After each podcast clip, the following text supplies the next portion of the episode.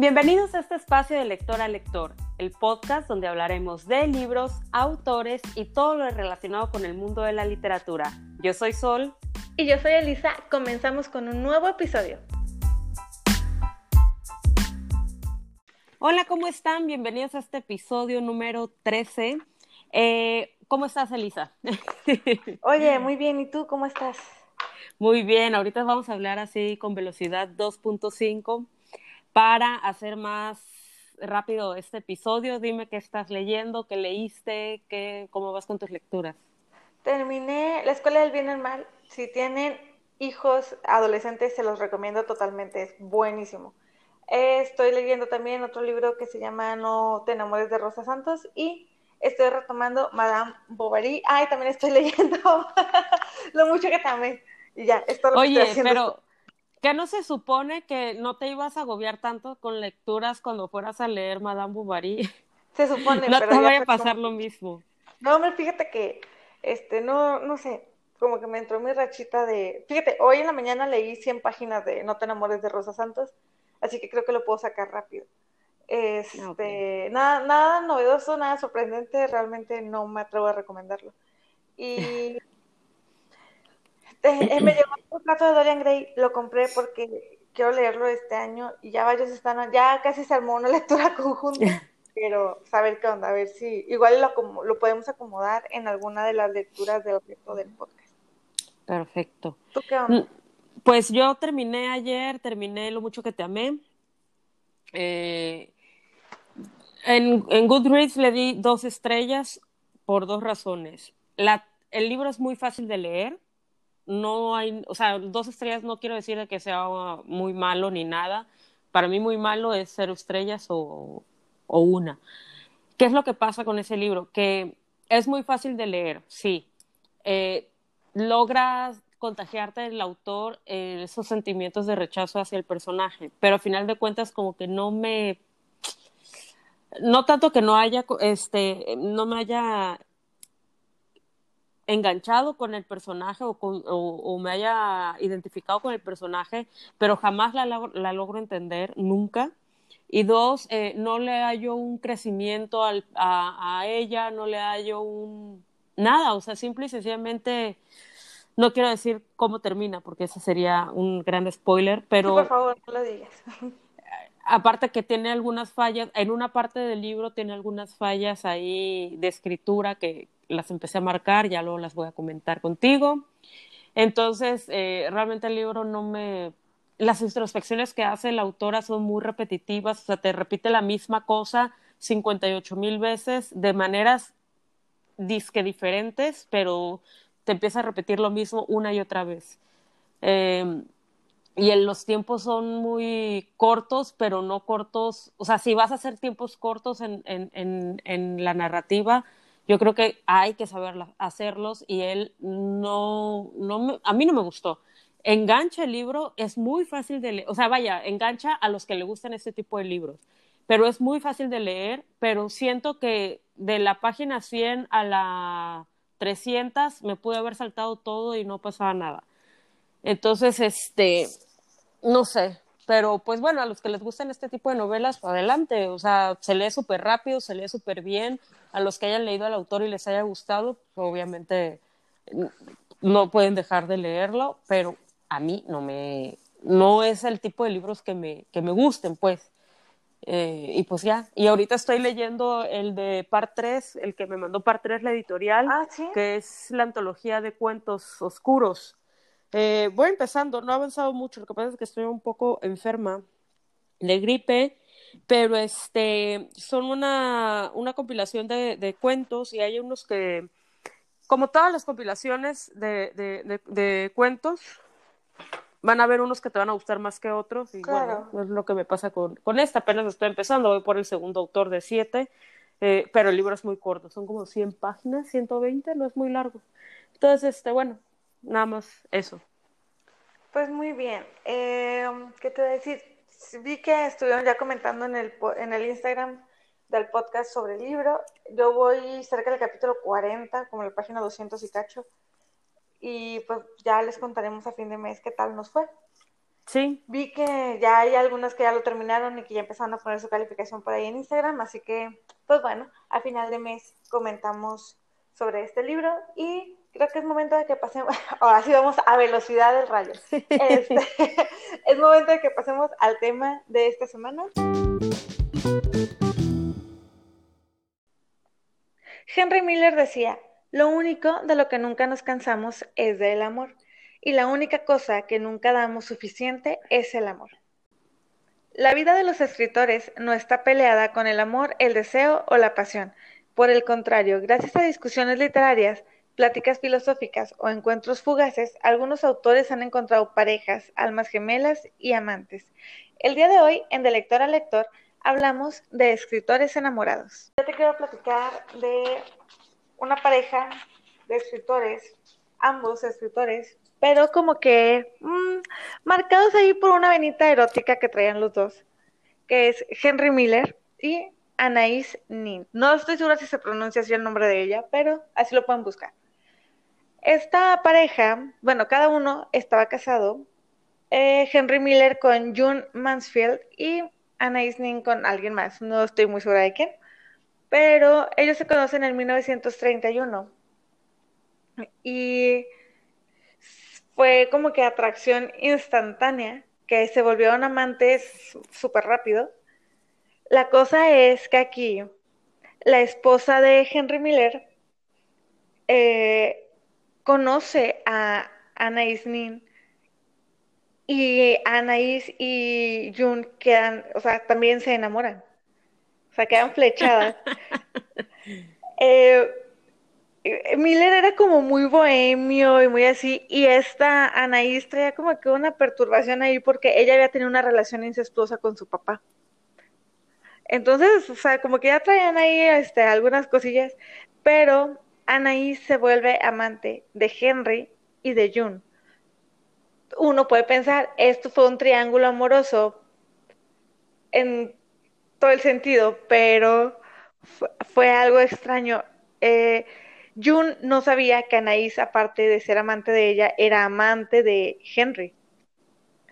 Entonces, es... pasa el tiempo. Y Henry sabía, y Henry sabía que, que, Anaís andaba con la esposa. No, tampoco. Ellos traían un desastre en esa relación. Pero cuando June se entera de que Anaís es aparte amante de Henry, eh, ya, o sea, de que, ¿sabes qué? Hasta aquí va, terminan y después, pues ella se divorcia de Henry Miller y Henry le pedía a, a Anaís que se divorciara y ella le dijo no. Jamás logró convencerla de que, de que, de que dejara a su marido, pero pues ellos siguieron siendo amigos. Ella fue eh, mecenas de él, ella fue quien apoyó a Henry Miller para que publicara Trópico de Cáncer y bueno, este, es como, es, sería la recomendación que yo les hago de esta parejita literaria, pero sí, estos traían ahí sus ondas. De hecho, hay una, hay, este, una película, hay varias películas sobre ellos. Y una de ellas se llama Henry y June, así que ahí la pueden buscar y ahí se enteran un poquito más del chisme de esta, de este triángulo amoroso que hubo por ahí. Qué loco. Sí. Oye, esa Naisa era tremendísima. Sí, sí, sí. Sí, ellos estaban. No, ellos andaban con toda la, con toda la onda. Pues bueno, yo les quiero presentar a una pareja que es una pareja sumamente conocida y es Simone de Beauvoir con Jean-Paul Sartre.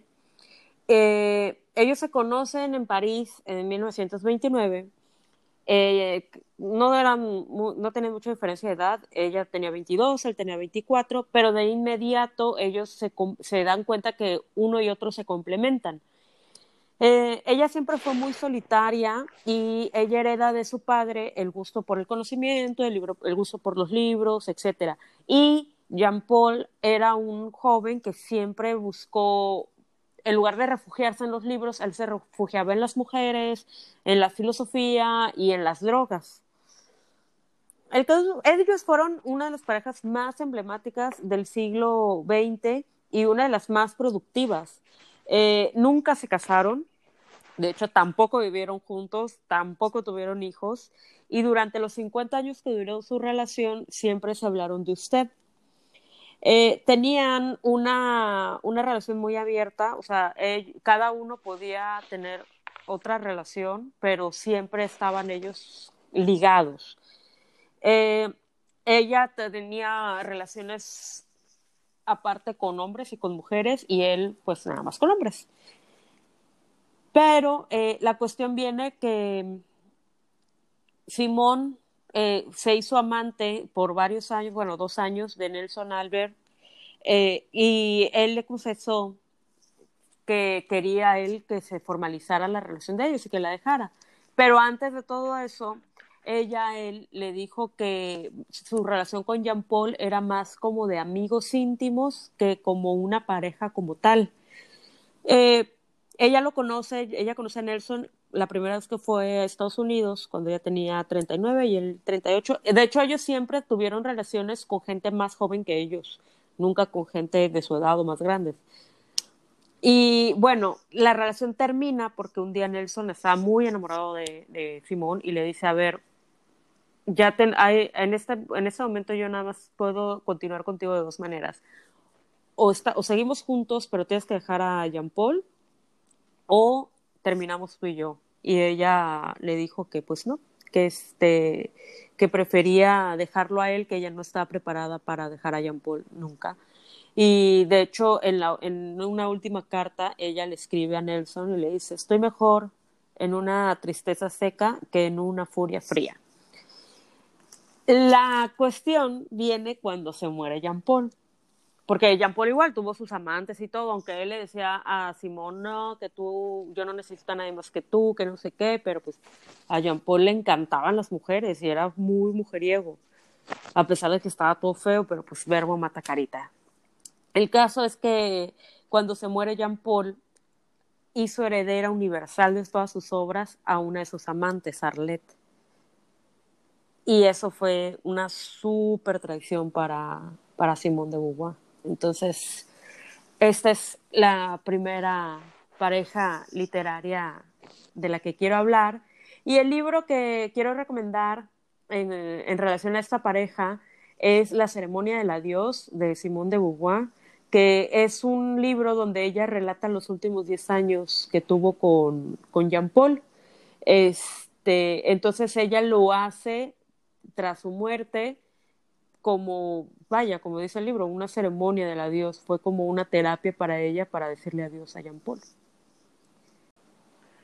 Oye, qué coraje eso de que dejara como heredera a la otra, ¿verdad? Yo hubiera sí. furiosa. Sí, claro, ¿no? Y eso sí, Simón sí lo consideró una gran traición, porque pues ellos hicieron su, sus obras, la hicieron de la mano, o sea, no... Y, la, diferencia aquí con otras parejas literarias es de que ninguno de los dos opaca al otro. O sea, obviamente como cuestión del feminismo y todo, Simón de Beauvoir se ha vuelto muy famosa, pero Jean Paul sigue siendo muy famoso. Eh, su obra, La náusea, es una de las más eh, admiradas por la gente que le gusta la literatura un poco más complicada. Y, ninguno de los dos opacó a, a nadie. O sea, juntos se hicieron una pareja muy poderosa en el mundo literario del siglo XX. Pero sí, la traición pudo más. Uno nunca sabe, ¿eh? O sea, qué cañón. Ya te enteras ya cuando se muere el otro y qué haces. ¿Quién sabe qué hubo? Claro, y quién sabe qué hubo tras esta relación con esta chica Arlette. ¿Quién sabe qué pasó ahí? Sí, pues yo la pareja, la siguiente pareja de la que les voy a platicar son, son una pareja mexicana, Octavio Paz y Elena Garro. Ellos se casaron en, el, en 1937 y para 1959 ya estaban divorciados. Ellos eran jóvenes, inteligentes, fue una pareja muy popular en el medio artístico, eh, varios aspectos, y juntos anduvieron de viaje, se fueron a España, fueron amigos de Pablo Neruda, de, César Vallejo, Silvestre Revueltas. Ellos andaban súper bien, pero dicen que ambos tenían una personalidad muy fuerte. y ese de yo no doy el brazo a torcer, yo tampoco, a ver, hazlo como tú quieras, fue lo que hizo que, que esa relación terminara en un divorcio. Después de que se divorcian, Elena Garro escribe la mayor parte de, sus, de su obra, entre ellas Los recuerdos del porvenir, que es la que les voy a recomendar. Y ya cuando se, se separa de Octavio Paz, que están divorciados, ella se hizo, tuvo ahí unas relaciones con Adolfo Bioy Casares, que últimamente ese autor me suena por todas partes. Y, pero bueno, ella ya no se, ella ya no se casó. O sea, solamente tuvo ahí sus amoríos con, con Adolfo y hasta ahí. Pero Octavio Paz, él sí se volvió a casar en 1966 con una francesa llamada Marie José Tramini. Y pues ya, hasta ahí. Bueno, pero fíjate cómo Elena Garro como que al final fue cayó allá con otro escritor. No, pero te digo una cosa, este, hay un video eh, que donde están entrevistando a Elena Garro y a su hija y ella empieza, la hija empieza a decir, es que Octavio Paz trataba muy mal a mi mamá. Muy mal, o sea, era así de que Elena escribía algo, lo leía Octavio Paz y se ponía a hacer como un tipo berrinche y empezaba, ay, Elenita, es que si tú escribes esto, me vas a opacar y yo voy a sufrir, quémalo, quémalo. Y todos sus escritos, muchísimos escritos, los que muelen agarro porque Octavio Paz la chantajeaba sentimentalmente y siempre la minimizó en, en muchas cosas. Entonces, Octavio Paz fue alguien que la apagaba y la hacía de menos. Entonces crece Elena con esa junto con él se sentía menos, obviamente, y sentía que, que ella no podía escribir, no podía hacer nada para no dañarlo a él. Qué horror. Sí, horrible. Yo por eso tengo un pleito muy fuerte con Octavio Paz. ¿Cómo no? Digo, yo sé que la, la, personalidad de los escritores no debería de influir y es una eterna discusión que hay entre los lectores y la personalidad del escritor debe influir en nuestro gusto por él o por ella, pero a final de cuentas sí afecta a mucha gente y eh, bueno, en este caso Octavio Paz, por muy novel mexicano que sea, pues no, no es muy de mi agrado, por esa razón. Te entiendo, sí. No, es, es que es imposible no sentir cierto rechazo. Sí, claro. Pues. Pero pasemos al tuyo. Yo voy a hablar, eh, si bien es cierto, el capítulo es de parejas de escritores, o sea que los dos deben ser escritores. Eh, en este caso, uno de ellos no va a ser escritor, pero sirvió o fue un gran apoyo para la obra del gran y maravilloso Honoré de Balzac. Y esta pareja es de Honoré de Balzac y Madame de Berny. Ellos se conocen en casa de Madame de Berny porque él llega eh, pues como preceptor de la hija, de la hijada de Luis XVI y María Antonieta. Luis XVI que fue el rey de el rey decapitado de, de Francia el caso es de que llegan a casa de Madame de Berny y pues ahí Balzac se queda así como que, wow, me encanta esta mujer porque ella era muy inteligente, muy culta.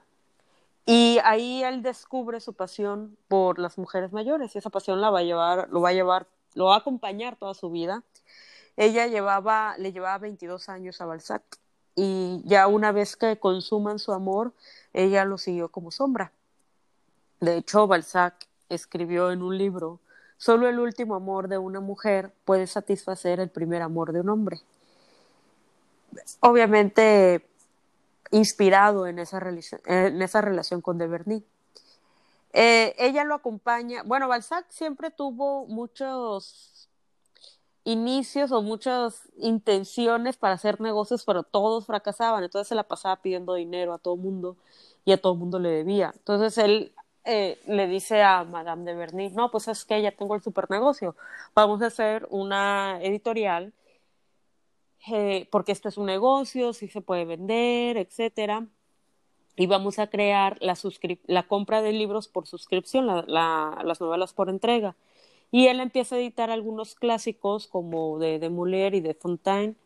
Y, pero pues en esa época estamos hablando de, bueno, ya les he contado sobre la Revolución Francesa, los primeros años del siglo XIX de Francia, eh, pero solo recapitulando, les había dicho yo en el Instagram que en esa época la gente se empezó a alfabetizar y ellos tenían esa sed por leer, por utilizar ese nuevo conocimiento que era la lectura. Pero pues obviamente eh, nosotros hablamos de clásicos y nos referimos a gente como Balzac. Ellos hablan de clásicos y se refieren a pensadores eh, de siglos anteriores. Entonces no es la misma dificultad o no, no utilizas como que más complejidad y más comprensión lectora, no era lo mismo. Entonces, obviamente, la gente no lo quería comprar. Y pues así se la pasan ellos, este, Madame de Berny lo empieza a acompañar a todas partes, a todos sus negocios fracasados, eh, y finalmente eh, él le dice, bueno, sabes que ahora sí ya tengo el super negocio del año, ya no es la edición, ahora es eh, vamos a, a, irnos a la fundición del plomo. Entonces, eh, fundían el plomo para hacer las letras de, para las imprentas. Ah, ok. Y bueno, así se fue Balzac con su gran amor, Madame de Berny, que en ese inter también eh, conoce a la duquesa de, de Abramantes, y que era viuda de un duque, etcétera, y pues obviamente también le puso el ojo ahí a la duquesa. Y pues bueno, esa es la segunda pareja, eh, no de escritores, sino de un escritor con una, con una mujer que lo ayudó mucho en su tarea de escritor y editor, que más tarde le resultaría beneficiosa cuando empieza a crear la gran y maravillosa comedia humana. Pero bueno, eh, de, ese, de esta pareja, el libro que quiero recomendar es Eugenie Grandet, de Honoré de Balzac, que es una novela donde eh, ya creo que ya había hablado de Balzac, retrata parte de la vida provinciana y esas callecitas de, de Francia, de un pueblecito de Francia del siglo XIX, cómo eran las casitas, cómo era la vida en un pueblo, cómo era la vida en provincia, y como uno de los temas recurrentes en las obras de Balzac, eh, el amor al dinero, eh, las personas tacañas, las personas que buscan hacer grandes cantidades de fortuna. Yo creo que ese trauma de Balzac de, de no tenerlo y de, de ver tanto dinero lo llevaba a hacer es... De los negocios fallidos. Sí, lo llevaba a, a crear un, personajes de ese tipo y en este caso el señor Grande era un gran negociador eh, sabía multiplicar el dinero, el oro, y, y, pero no lo gastaba. Entonces, bueno, ya les hablé de esa novela en otra ocasión, pero pues es mi recomendación. Muy bien. Mm, ahora pasemos con unos españoles. Emilia Pardo Bazán y Benito Pérez Galdós. Dicen que en marzo, abril de 1889, un guardia recogió en Madrid una prenda íntima.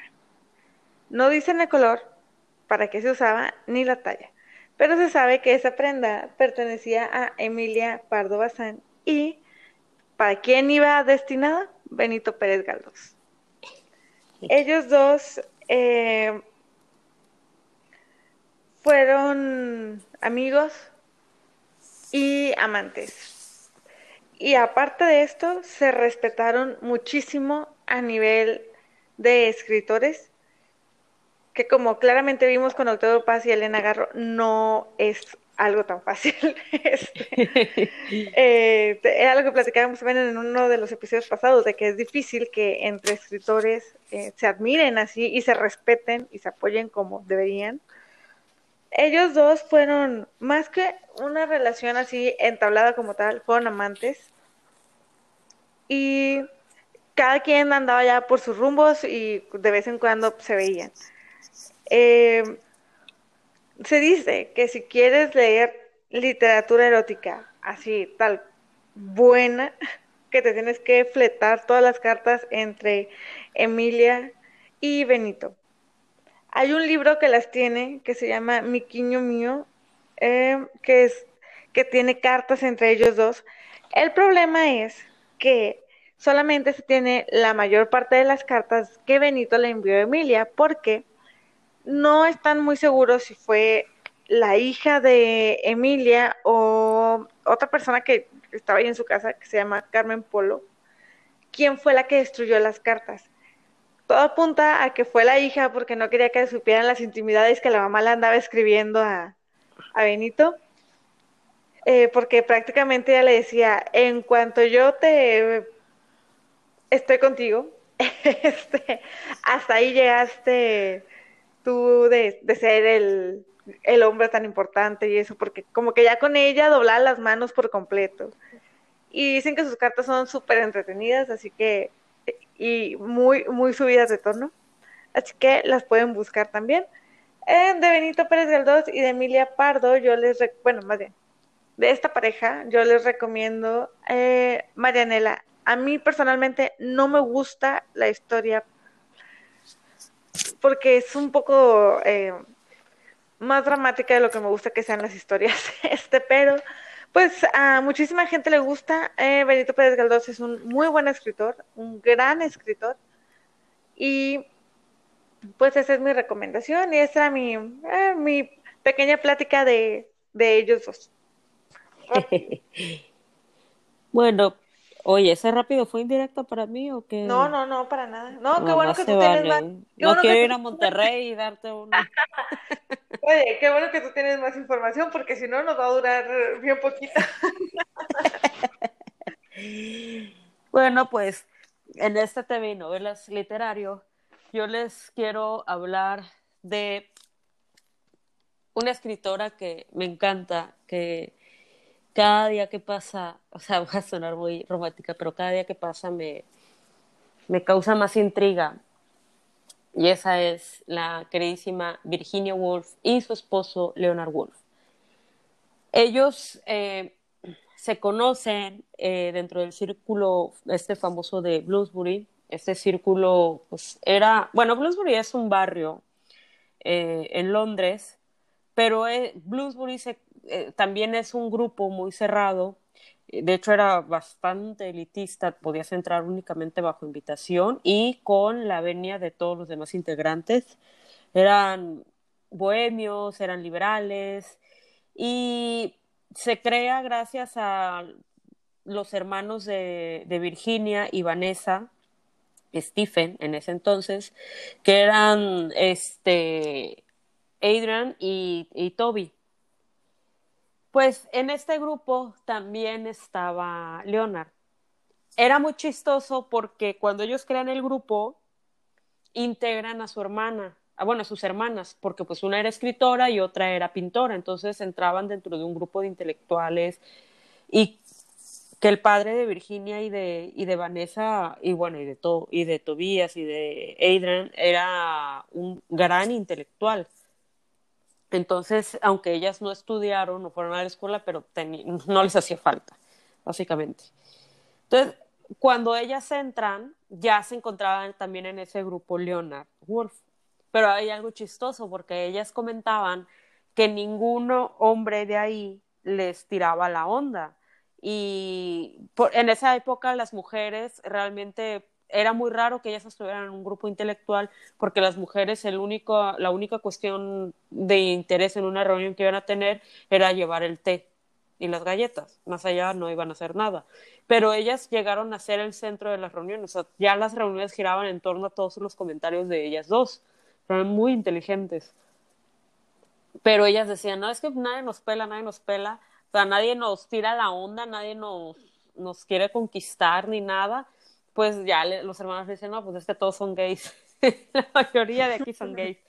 Y solo habían unos que, dos que no eran homosexuales, que eran Leonard y Clyde Bell, que posteriormente se, se casa con la hermana, y Leonard obviamente con, con Virginia. Ellos se comprometen el 6 de junio bajo unas cartas que empiezan a mandar a todo el mundo. Eh, y bueno, ellos estuvieron muy enamorados. Si bien es cierto, eh, Virginia tuvo una relación homosexual con Vita, pero ellos se amaban muchísimo. Eh, cuando ellos se casan, posteriormente ellos crean, bueno, fundan una editorial y fue ahí donde Virginia empieza a publicar sus obras, gracias a ese editorial junto con su marido. Ya cuando, bueno, ella sufre su primer ataque de bipolaridad o depresión, de su primer crisis mental, cuando muere su madre. Posteriormente sufre otra cuando muere su padre, que de hecho ella en sus diarios comenta que la casa donde ellos vivían, en el, eh, hay un, en el cuarto, en la oficina del padre de, los hermanos Stephen, era la el último habitación era el estudio del papá. Entonces ahí fue donde su hermano le comenta y le dice, ¿sabes qué? Papá se murió y, y, todo, ¿no? Entonces ella escribe que esa fue la primera vez que ella empezó a escuchar voces, que fue la primera vez que le empezaron a hablar esas voces eh, que tenía en la cabeza. Y bueno, como casi todo mundo sabe, la relación de, Virginia y Leonard termina eh, después de que Virginia Woolf se suicida eh, poniéndose piedras en, en, su, en su saco y caminando y hundiéndose al mismo tiempo y lentamente en un río que estaba cerca de, cerca de la casa donde ellos, ellos estaban viviendo, una casa de campo que en la que estaban viviendo temporalmente. Eh, ella le deja una carta a su esposo y bueno, fue una carta de despedida, él no estaba en ese momento y cuando llega y la, y la lee, pues obviamente le empieza a buscar, se lanza en el periódico una, una esquela pequeña, bueno, no una esquela, sino un anuncio pequeño donde se buscaba a Virginia Woolf. Eh, de hecho, la voy a, lo voy a subir en, en el, la cuenta del Instagram. Eh, y le, bueno, no sé si quieran que, que lea la carta. no sé si quieran, así, la producción. Léela, léela, la producción dice que sí. Bueno, entonces aquí va la pequeña carta. Estoy segura de que me vuelvo loca de nuevo. Creo que no puedo pasar por otra espantosa de estas temporadas. Esta vez no voy a recuperarme. Empiezo a oír voces y no puedo concentrarme. Así que estoy haciendo lo que me parece mejor. Me has dado la mayor felicidad posible ha sido en todos los aspectos todo lo que se puede ser. No creo que dos personas puedan haber sido más felices hasta que esta terrible enfermedad apareció. No puedo luchar más. Sé que estoy destrozando tu vida, que sin mí podrías trabajar. Y sé que lo harás. Verás que ni siquiera puedo escribir esto adecuadamente. No puedo leer. Lo que quiero decir es que te debo toda la felicidad de mi vida. Has sido totalmente paciente conmigo e increíblemente bueno. Quiero decirte que todo el mundo lo sabe. Si alguien pudiera haberme salvado, habría sido tú. No me queda nada excepto la, la, certeza de tu bondad. No puedo seguir destrozando tu vida por más tiempo. No creo que dos personas pudieran haber sido más felices de lo que hemos sido nosotros. Y bueno, Leonard encuentra esta carta en su pequeña casa de campo y sale desesperado corriendo en busca de Virginia, pero no la encuentran hasta unos días después que unos pescadores ven su cuerpo en el río. Y así termina esta grandiosa pareja. Leonard se dedica a publicar las obras, los ensayos, los escritos, las cartas de Virginia, los diarios. Eh, para hacer honor al, al, gran talento que tenía ella.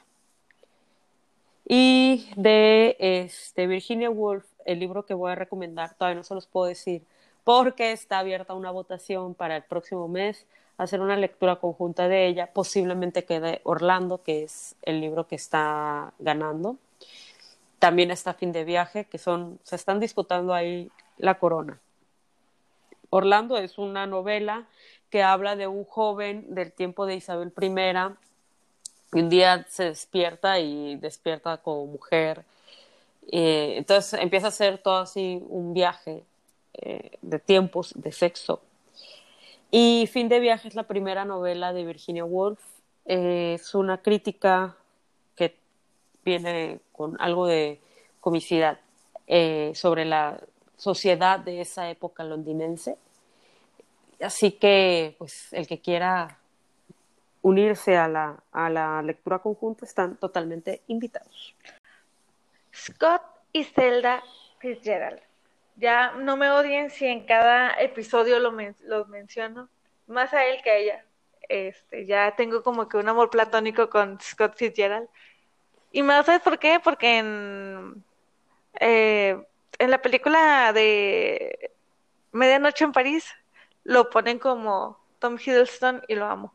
Este, bueno, hay pocas parejas tan tan sorprendentes y tan recordadas como, como la que la de ellos.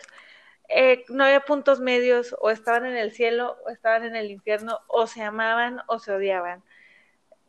Y pocas parejas también se puede decir que se hayan codeado, codeado con las estrellas como lo hicieron ellos. O sea, eh, ellos anduvieron en lo más alto de, de la popularidad cuando, cuando se casaron. Ellos se conocen en 1918 en un baile en Alabama y se dice que ambos eran súper guapos, muy inteligentes, súper ingeniosos y que prácticamente estaban destinados a conocerse.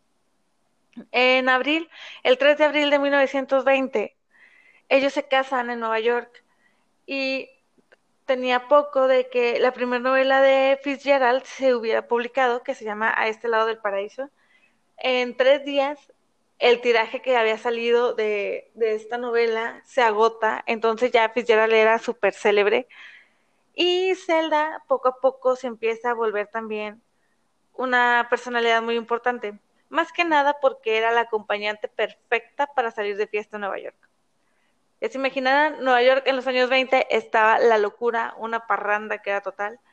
Pero llega un momento en el que la fiesta se acaba ahí, ellos se van a Europa, andan allá por algunas partes, pero a Fitzgerald no le gusta mucho, regresan a Estados Unidos, tienen una hija que se llama Frances, Frances Scott Fitzgerald. Sí, algo así. Este. y no, ellos andan ahí con su.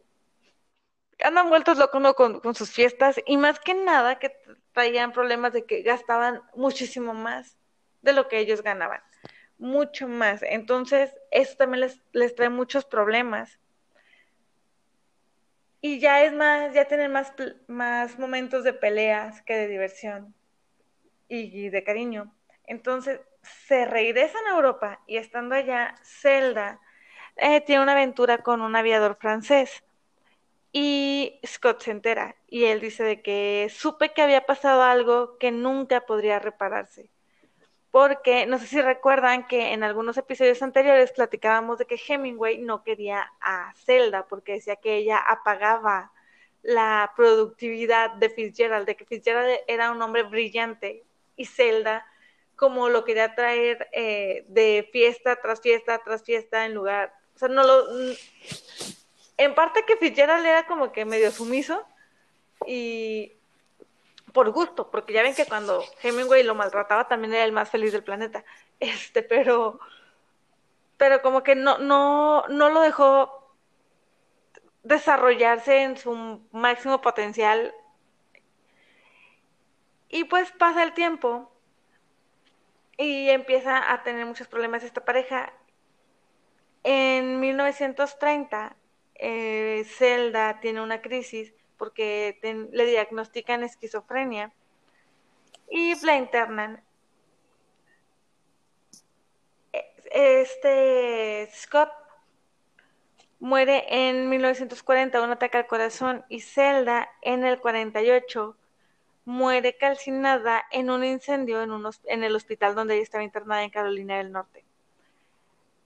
Se dice que, sí, sí, oh, muy triste.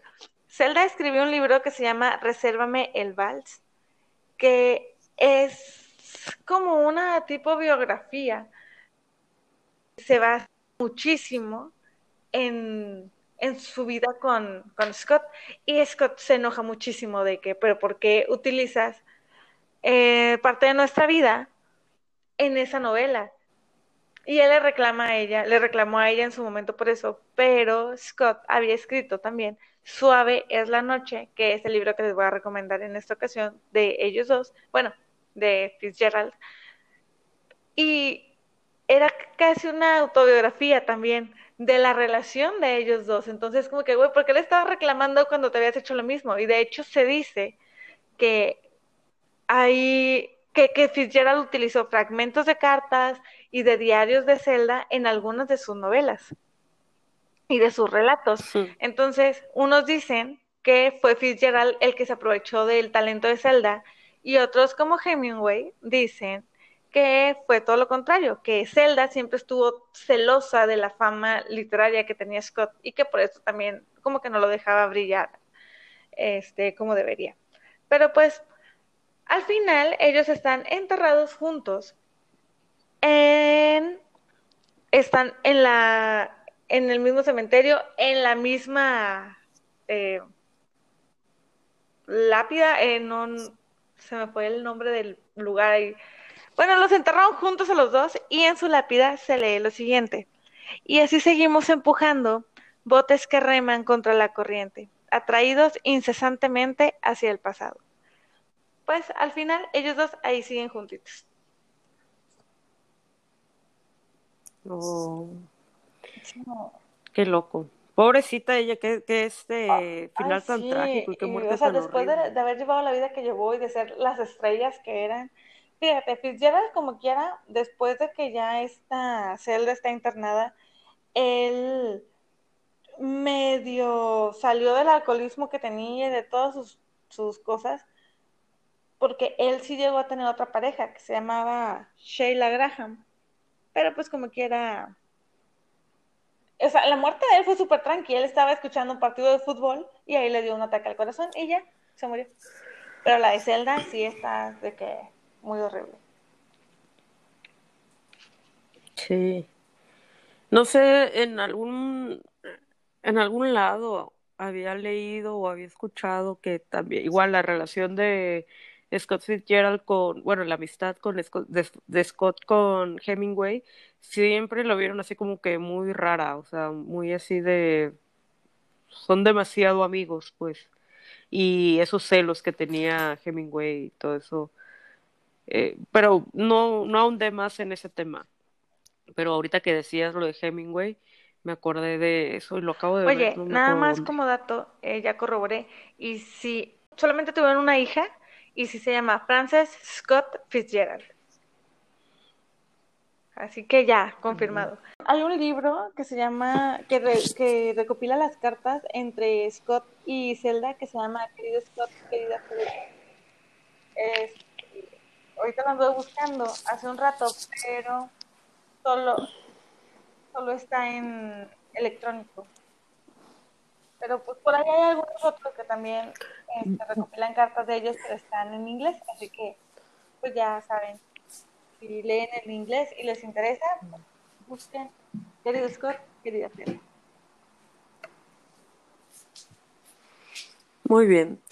Pues ahora yo hablaré de mi última pareja y no podía dejar de lado a Franz Kafka y a pesar de que Franz tuvo varias, varios amores, voy a hablar de su relación con Milena Jesenska, ella, porque ella también fue escritora. Eh, de hecho, a Milena la, la, han relacionado mucho y la han opacado mucho al lado de Kafka, pues por las cartas a Milena, eh, que está, el libro de cartas a Milena que está publicado. Eh, pero él tuvo una relación amorosa por un largo tiempo, pero fue casi epistolar, fue casi eh, a base de cartas. Y la primera que ella le escribe fue en 1920, donde ella le solicita ser la traductora de sus obras. Y ahí es donde empieza, bueno, la traductora al checo, aunque porque Franz escribía, todas sus publicaciones fueron en, alemán. Entonces ella le escribe y le dice, oye, me gustaría ser tu, traductora en checo.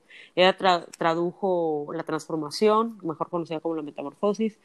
Eh, y a, raíz de ahí eh, tuvieron una relación durante dos años, pero se durante ese tiempo se vieron muy, muy poquitos. O sea, no creas que fue que se veían cada rato. Franz muere en 1924, cuando ellos ya no andaban, y ella escribe en el periódico, porque era una reconocida feminista, periodista feminista, y cuando él muere, ella escribe sobre él, tímido, retraído, suave y amable, visionario, demasiado sabio para vivir, demasiado débil para luchar, de los que se someten al vencedor y acaban por avergonzarlo. Eh, Milena, pues, como te digo, no, no, no tiene realmente... Últimamente se le ha dado más relevancia a su papel como escritora, como periodista, como periodista feminista. Ella muere en, el, en un campo de concentración en 1944 y de hecho es el libro que voy a recomendar, que es, es este, Milena en el campo de Ravensbrück de Burber Newman, que, bueno, habla de, esta etapa de Milena y le da más, más relevancia a su vida fuera de Kafka. Eh, así que el que quiera leer y saber más sobre estos amores de, de, Kafka, que también hay un libro que se llama Kafka y las mujeres, de hecho, hay un montón de libros sobre él que no escribió él, Kafka en el cine, Kafka y las mujeres, eh, creo que hay uno hasta de la Segunda Guerra Mundial que ni siquiera vivió, eh, Kafka de todas cosas, no sé, lo que comió Kafka, lo que vistió Kafka, todo. Sí, hay muchas cosas sobre todas las cartas, cartas a los editores, cartas a Milena, cartas a Felicia Bauer, que fue otra Claramente son más estable. más feliz porque existen todas esas cartas publicadas. Claro, por supuesto que sí. Sigo ahorrando, sigo ahorrando para mi biografía de Kafka. Está extremadamente cara, o sea, demasiado cara. yo diría, bueno, sí, la compro, pero pues este año tengo cuatro bodas, lo cual me imposibilita gastar tanto en, libros, nada más lo normal. Así que este, estos gustos extra no me los voy a poder dar hasta el próximo año. Pero bueno, esas eran todas mis parejas y mi recomendación, pues ya la dije. Y pues, qué loco esto del amor. No sé, ¿cuál fue tu favorita? Ay, pues ya sabes.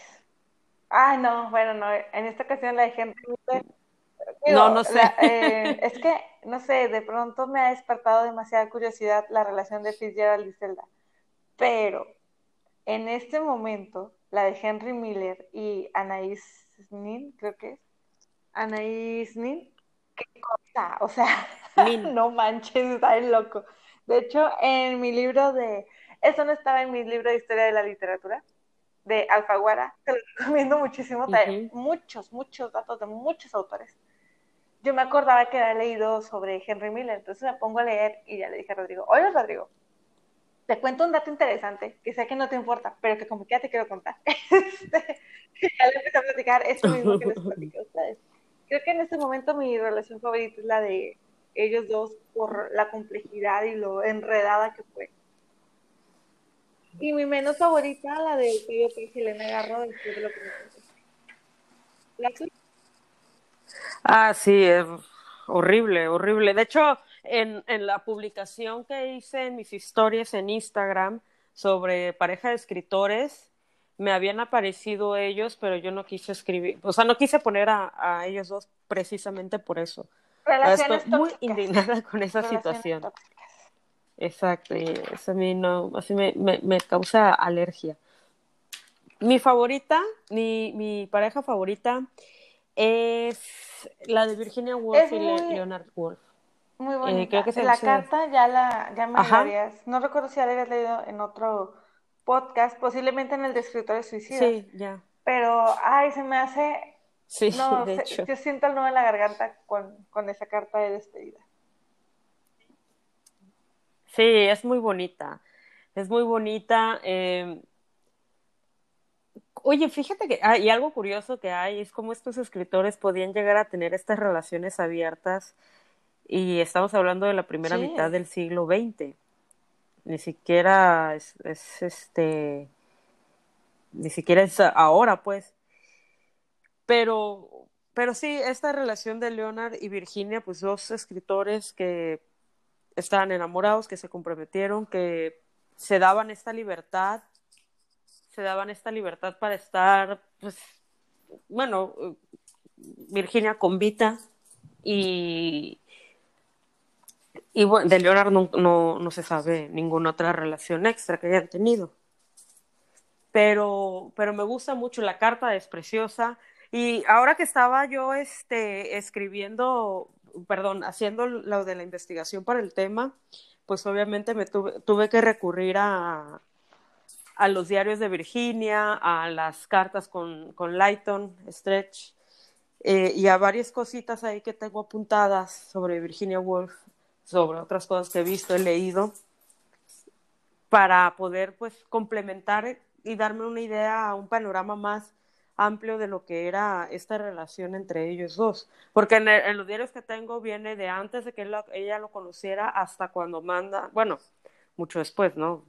gran parte de su vida, pero también cuando, cuando le manda a Lighton, en el libro que me regalaste, viene cuando le manda a Lighton el, la invitación de su compromiso, el ah. anuncio de su compromiso. Sí, está muy bonito. Y es una pareja que me gusta mucho. Así que, este, pues ya saben, este año se va a leer a Virginia. Bueno, al menos yo voy a leer mucho a Virginia. Y los que se quieran unir, ya saben, se pueden unir. Así que a descubrirla, a ver qué tiene que decir. Igual Kafka, pero Kafka no comparto esas ideas. Esas son mías nada más.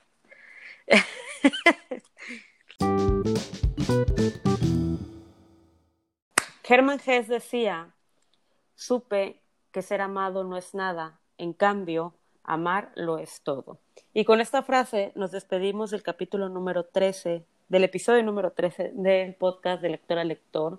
Recuerden estar pendientes para las lecturas conjuntas del próximo mes, para la votación del reto lector de lector a lector, valga la redundancia. Y solo como último libro les queremos recomendar una pareja de escritores de Raymond Thornton Chandler, que es una novela donde dos escritores se enamoran, evidentemente. Así que, eh, bueno, por mi parte es todo. Espero que hayan descubierto cosas nuevas sobre estos parejas de escritores de las que les hablamos y que hayan anotado los libros recomendados para ver si se animan a leerlo y nos cuenten si sí o si no. Nos escuchamos la próxima semana.